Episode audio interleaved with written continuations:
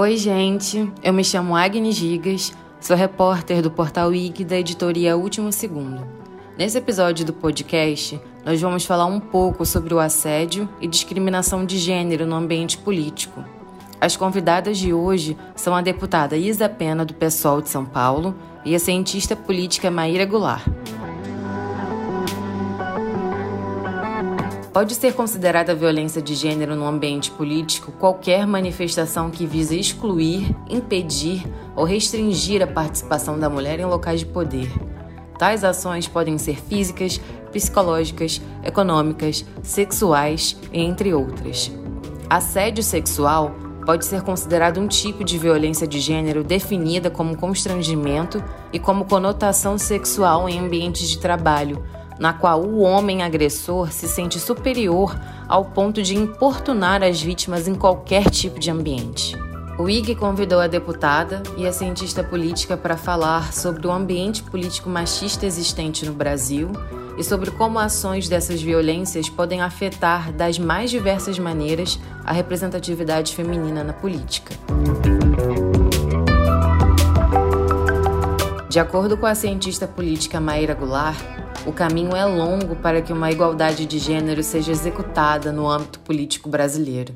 Ela fala sobre como a temática violência política de gênero pode ser instaurada na sociedade por instituições sociais, pelos familiares e pela educação, e como o assédio, uma dessas violências, se reverbera em campos como, por exemplo, nas redes sociais. Eu fiz uma pesquisa e eu descobri que a Bolívia é o único país aqui da América Latina que une por lei a violência política de gênero. É, qual seria a melhor maneira de fazer com que a sociedade se acostumasse com a regularização de políticas voltadas para as questões sociais, é, diretamente voltadas para as mulheres? Primeiro, eu queria elogiar sua pesquisa e dizer que, de fato, você acertou em cheio. A Bolívia é um experimento muito interessante em termos de inovações legislativas, constitucionais, de desenho institucional. Ela, é, eu estudei isso quando, há mil anos atrás, quando eu estava no doutorado. A minha iniciativa inicial era incluir a Bolívia na minha tese. E ela acabou ficando de lado exatamente porque era muita coisa nova o plurinacionalismo, uma pluralidade de concepções de justiça, e isso continuou, ou seja, o processo constituinte foi em 2005, e eles continuam com novidades nesse plano do desenho institucional. Então, tem várias coisas lá que são muito ricas e interessantes. Tendo isso dito, eu acho também útil fazer uma seguinte ressalva: inovações institucionais são úteis, são necessárias, são importantes, produzem efeito, mas elas não são uma panaceia. Elas não são um botãozinho que reverte uma historicidade, um passado, de entremear na, no que a gente entende por cultura, valores, desejos, expressões sociais, identidades, uma hierarquia de gênero, né? concepções de gênero hierarquicamente estruturadas, nas quais a mulher, mas não só a mulher, né? todas as outras identidades possíveis nesse campo, que não são as mais típicas, arquetípicas, mulher e homem, e a mulher já abaixo do homem, se encontram marginalizadas. Então, o que, respondendo diretamente a sua pergunta, é a melhor maneira de fazer a sociedade se acostumar com a regularização de políticas voltadas para as questões sociais de mulheres, de gênero, é trazer isso para o âmbito das instituições sociais. Escola, família, ambientes de trabalho e promover espaços reflexivos em que essas questões sejam abordadas pelos professores, pelos colegas de trabalho. Isso precisa ser conversado, você precisa de processos pedagógicos para trabalhar, para que, que as pessoas escutem e falem. E isso se torna cada vez mais premente principalmente em termos de é, agora com a nova realidade da pandemia, em que as mulheres estão ficando muito em casa. O resultado disso foi um aumento, uma expansão nos casos de feminicídio. Quando a gente pega o iníciozinho da pandemia, que é a pesquisa mais recente, infelizmente, que a gente tem, que é o período do auge do confinamento, os casos de feminicídio aumentaram 22% em comparação com o mesmo período do ano passado, e as denúncias aumentaram 27%. Aí você fala assim, poxa, mas isso é muito, é muita coisa. Não, isso na verdade é muito pouco, porque deve ter tido muito mais. Porque imagina, essas mulheres estão isoladas e confinadas junto com seus agressores. Tem e com pouca mobilidade. E com pouca mobilidade, elas não podem se deslocar com medo de adoecerem e estão presas com seus agressores. Então, assim, esses 22% devem ser muito mais. Então, fica esse alerta para a premência da gente instaurar na sociedade processos reflexivos de autoentendimento que tragam essas questões. As redes sociais, de um tempo para cá, vão se tornando um espaço de livre acesso para a gente executar campanhas políticas e também para disseminar o discurso de ódio. Porém, também se tornou um espaço em que muitas dessas mulheres que sofrem com essas manifestações se sentem seguras e confortáveis ao ponto de denunciar essas ações contra elas. Na sua opinião, por que a sociedade e as autoridades, em sua grande maioria, não levam a sério quando uma mulher denuncia um abuso, um assédio sexual, um discurso misógino dentro de um ambiente de trabalho? Poxa, assédio sexual é um dos casos que precisa, as pessoas precisam conversar sobre assédio sexual. Por quê? Nós mulheres fomos educadas a termos vergonha dos nossos corpos, da nossa feminilidade. Então, muitas vezes em que a gente sofre assédio, a gente não entende como assédio, número um.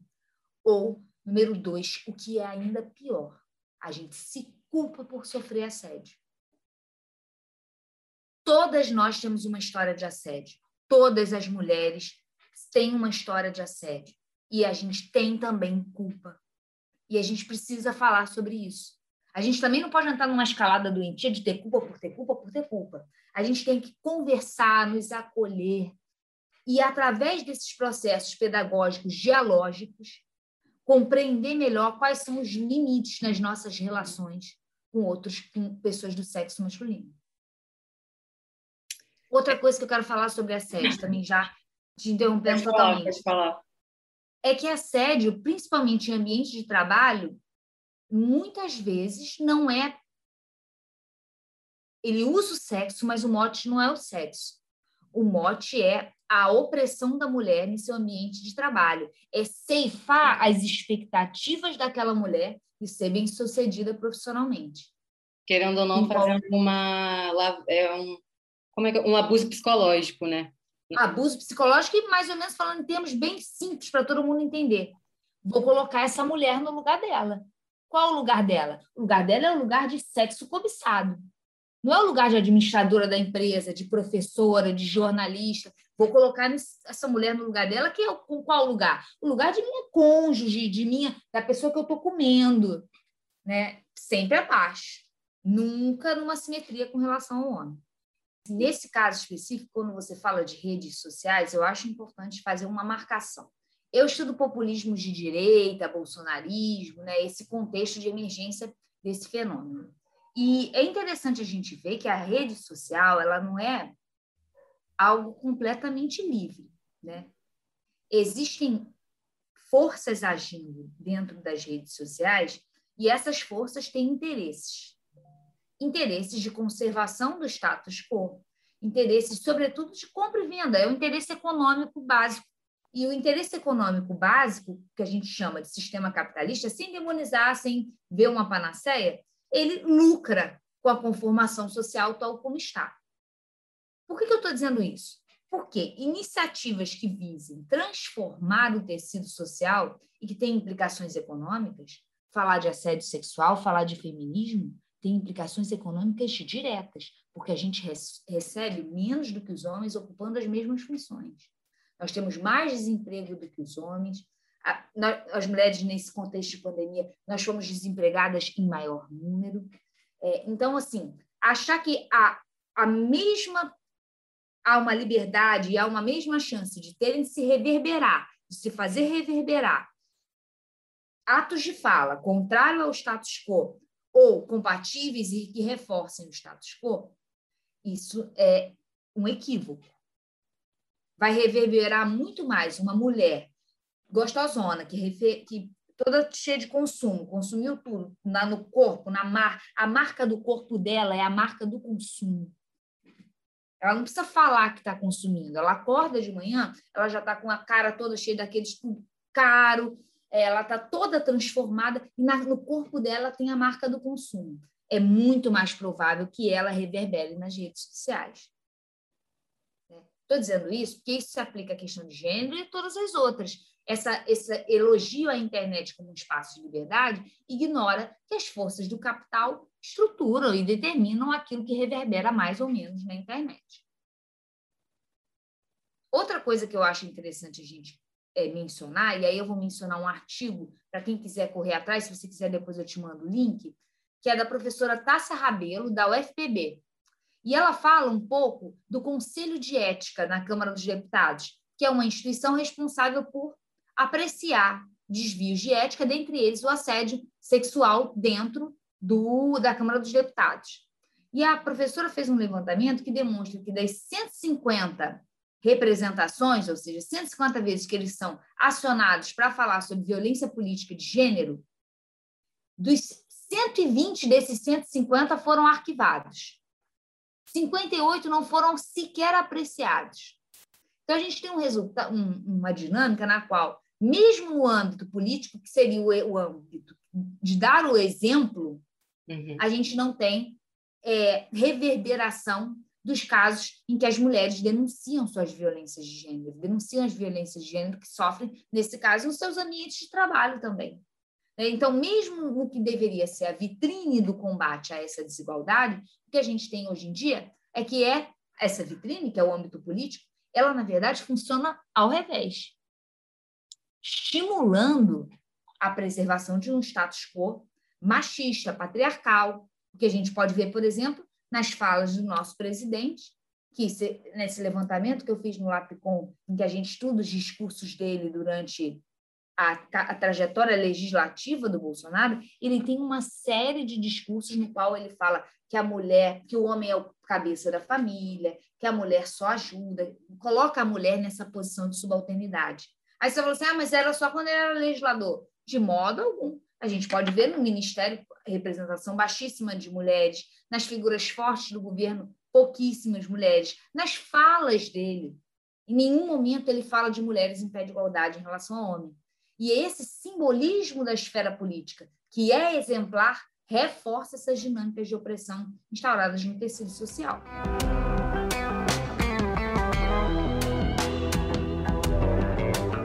A deputada Isa Pena, do PSOL de São Paulo, é uma advogada, feminista, militante, que luta pelo combate ao estupro, da violência contra as mulheres, contra a divisão sexual do trabalho e pela importância de mulheres ocuparem espaços públicos. Recentemente, em dezembro de 2020, ela mais uma vez foi vítima de assédio.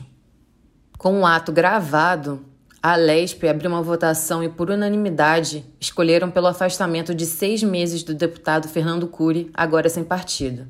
É a primeira vez em que uma casa legislativa no país dá uma punição para um caso de assédio contra uma mulher. Ela fala sobre a necessidade de se garantir segurança para as mulheres em seu ambiente de trabalho e como o preconceito de gênero pode vir a ser combatido no âmbito político. Vendo entrevistas passadas suas, eu vi que você declarou não saber quem era o deputado Fernando Cury antes daquele acontecimento desnecessário do assédio. É, uhum. Você também contou que durante seu tempo na Câmara dos Vereadores também sofreu outros assédios, né? É, para você, ainda o que ainda falta nesse momento para que projetos, leis sejam realmente implementados para a real proteção das mulheres dentro desses ambientes políticos? Não, primeiro comentar, né? É, eu tinha literalmente uma semana de legislativo lá na Câmara Municipal quando eu fui por uma fala que eu fiz, que foi a primeira fala que eu fiz em qualquer, assim, é, que, que fala, como é que é? Púlpito, né? Eu acho que é.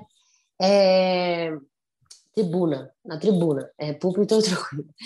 É, na tribuna, né? Primeira fala que eu fiz na minha vida lá na Câmara Municipal, e por conta dessa fala, sei lá, três dias depois, um vereador me encontrou no, no, no elevador e me chamou de terrorista, vagabunda, vadia, que eu não me surpreendesse se eu, se eu, se eu me batessem na rua, né? Enfim.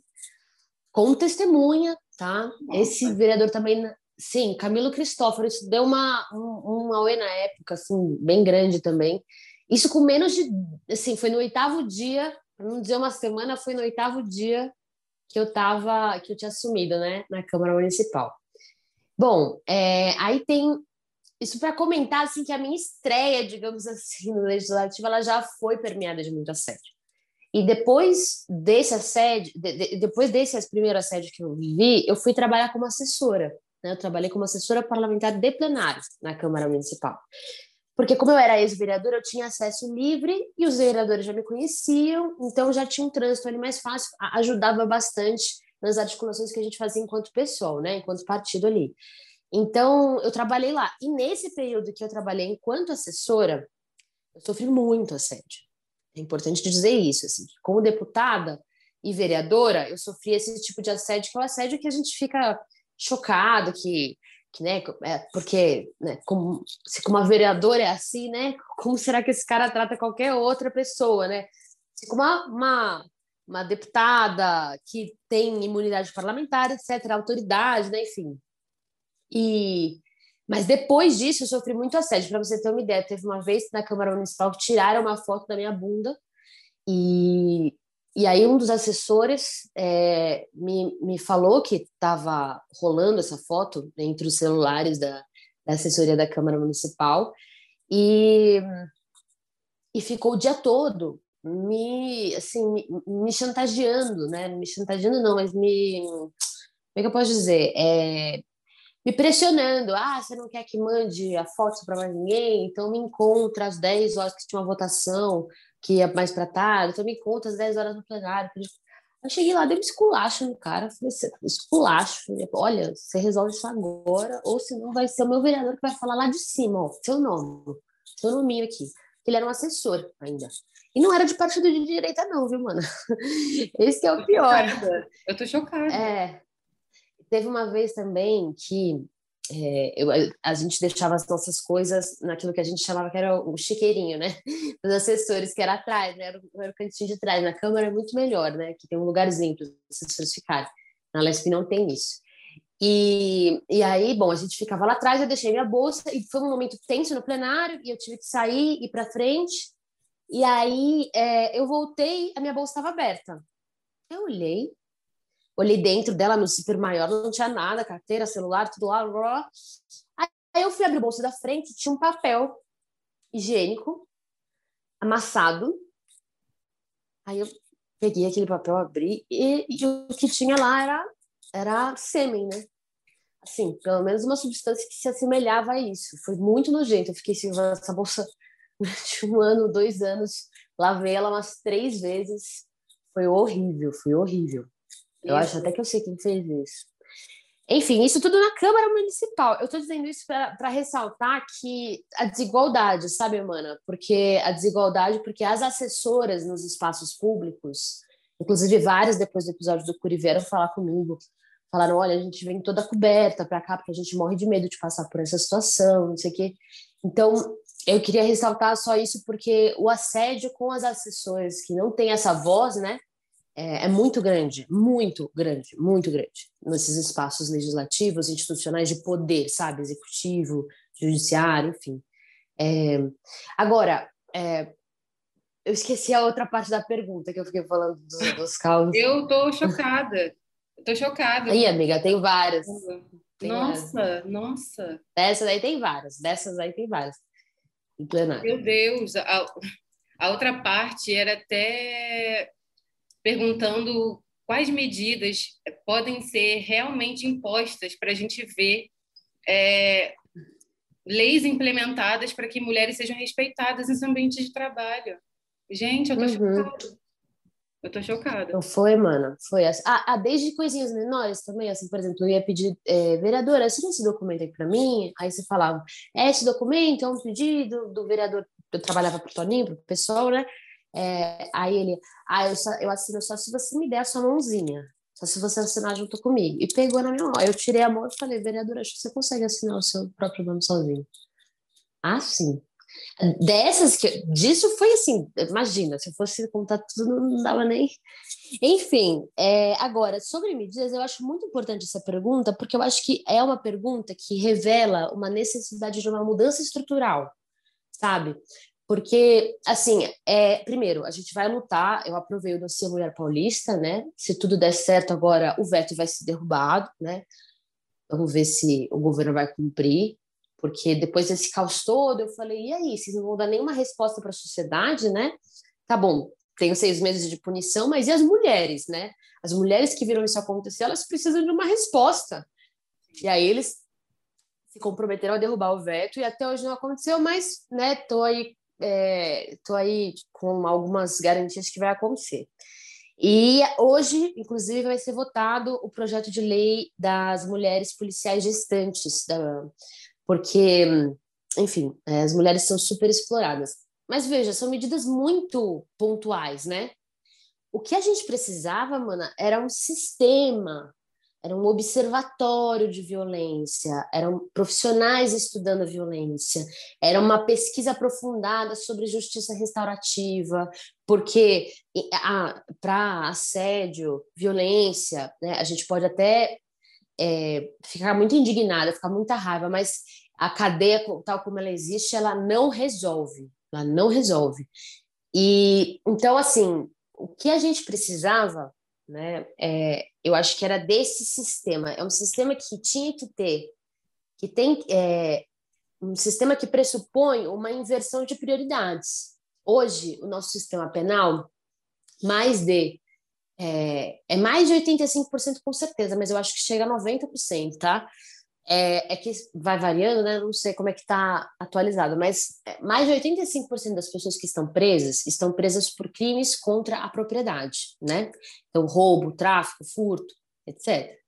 Então, veja, a gente tem um sistema penal que protege a propriedade a ferro e fogo, mas que quando chega na vida das mulheres, né, da negritude, dos LGBTs, assim, a gente, não, a gente tem falta de lei. Então, por exemplo, o assédio, ele é um crime, é ele é um crime que todo mundo sabe o que, que é.